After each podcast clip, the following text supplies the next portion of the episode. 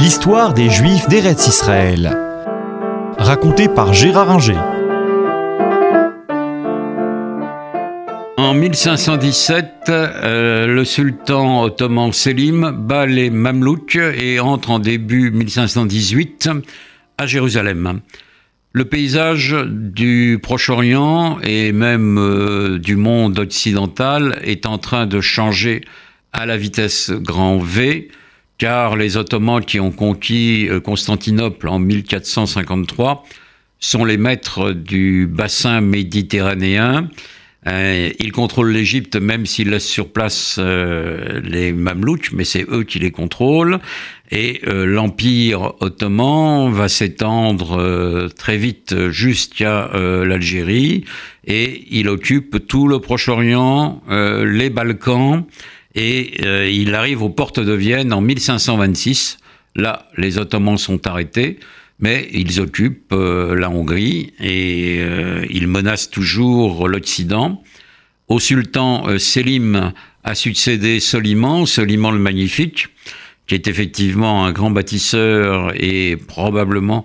le plus grand sultan de l'histoire, et Soliman, Souleyman, va s'allier avec François Ier contre Charles Quint. François Ier n'a pas peur de s'allier à un souverain musulman contre un souverain catholique, car euh, il estime que Charles Quint menace la France, et il n'a pas tort. Et, donc, euh, bah, même s'il faut s'allier avec le diable, il le fait. Il obtient d'ailleurs quelques avantages au Proche-Orient, notamment avec ce qu'on appelle les euh, capitulations, c'est-à-dire les privilèges accordés aux marchands français et à tous les Français qui commerce ou s'installent au Proche-Orient, ils obtiennent le privilège d'être jugés par des juridictions consulaires euh, françaises et non pas par la juridiction ottomane. Euh, le Magnifique euh, va accueillir, comme son prédécesseur Selim, tous les juifs victimes de persécution, c'est-à-dire les juifs d'Espagne qui ont été chassés en 1492,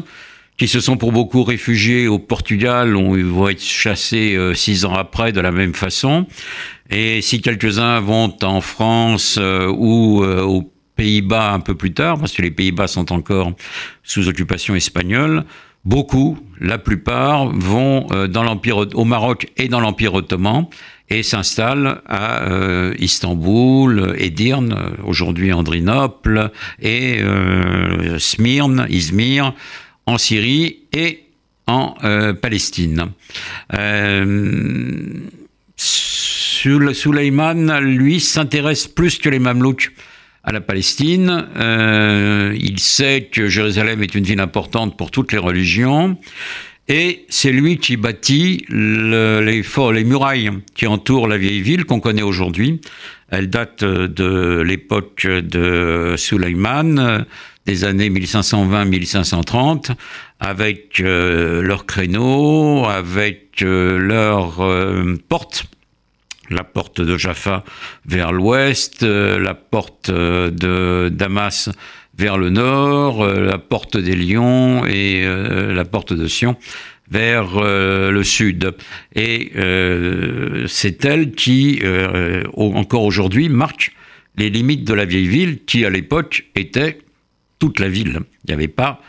de euh, quartier extérieur, à l'exception de la tour de David qui se trouve euh, par erreur à l'extérieur, ce qui coûtera simplement la vie à l'architecte des murailles qui se fera décapiter pour avoir commis euh, cette erreur. Suleiman installe des fontaines et des adductions d'eau dans la vieille ville, ce qui la rend malgré tout un peu plus saine et autorise euh, les chrétiens comme les juifs à venir euh, prier et il permet euh, aux juifs de s'installer en Palestine, qu'il divise en quatre sous-provinces, Jérusalem, Gaza, Sfat et Ramleh. et à partir de là, il y a là une organisation administrative qui va durer pendant tout l'Empire ottoman, donc jusqu'en 1917, c'est-à-dire quatre siècles, cette organisation administrative étant sous l'autorité de, du vilayet de Damas. La Palestine est quand même une province trop petite pour être érigée en vilayette euh, ou en pachalik autonome. Euh, elle reste quelque chose de secondaire malgré tout, mais elle est euh, un peu plus prospère qu'à l'époque des Mamelouks et un développement économique et religieux va être possible pour les juifs qui vivent donc une période très particulière une période qui est euh, marquée par la catastrophe qu'est l'expulsion d'Espagne. Euh, L'Espagne et le Portugal constituaient plus du quart de la population euh, juive, qui est amenée donc à changer de résidence, et certains viennent en Palestine, même si la plupart s'installent à Thessalonique et à Constantinople. Et puis, comme toujours, les événements euh, catastrophiques euh,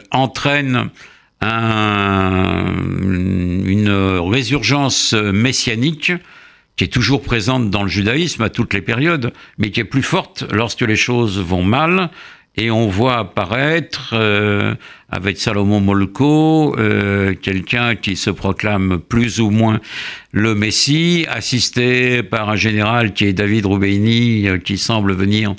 du Yémen et de la tribu de Rouben, euh, qui euh, s'affirme comme étant le général, lui, du Messie Salomon Molko, euh, sauf que Salomon Molko se fait pendre en 1532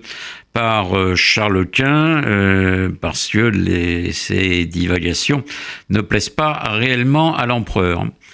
Tout ça va constituer une toile de fond pour la présence juive en Palestine qui va être euh, assez florissante et même très florissante tout, au long du XVIe siècle, ce XVIe siècle qui marque l'apogée euh, de l'Empire ottoman qui, à partir de 1571, va connaître un coup d'arrêt avec la bataille de Lépante où euh, la flotte ottomane est battue par la flotte euh, euh, espagnole euh, et vénitienne, commandée par Don Juan d'Autriche. et à partir de là, il va y avoir un coup d'arrêt à l'expansion ottomane, mais l'Empire ottoman reste à ces dates-là un empire très puissant. Et le règne de, Salo, de Salomon en fait, le magnifique, et la période la plus belle de l'histoire de cet empire et euh, c'est une période importante pour les juifs comme on va le voir.